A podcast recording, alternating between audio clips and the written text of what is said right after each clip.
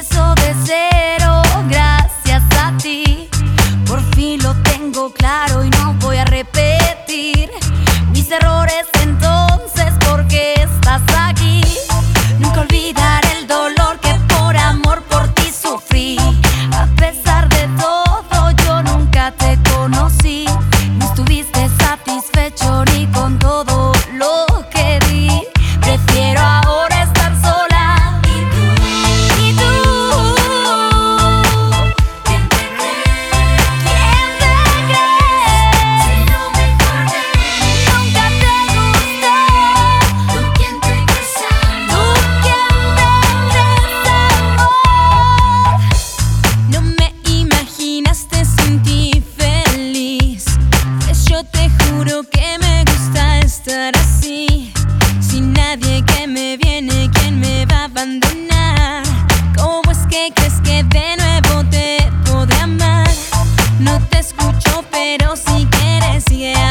y vete a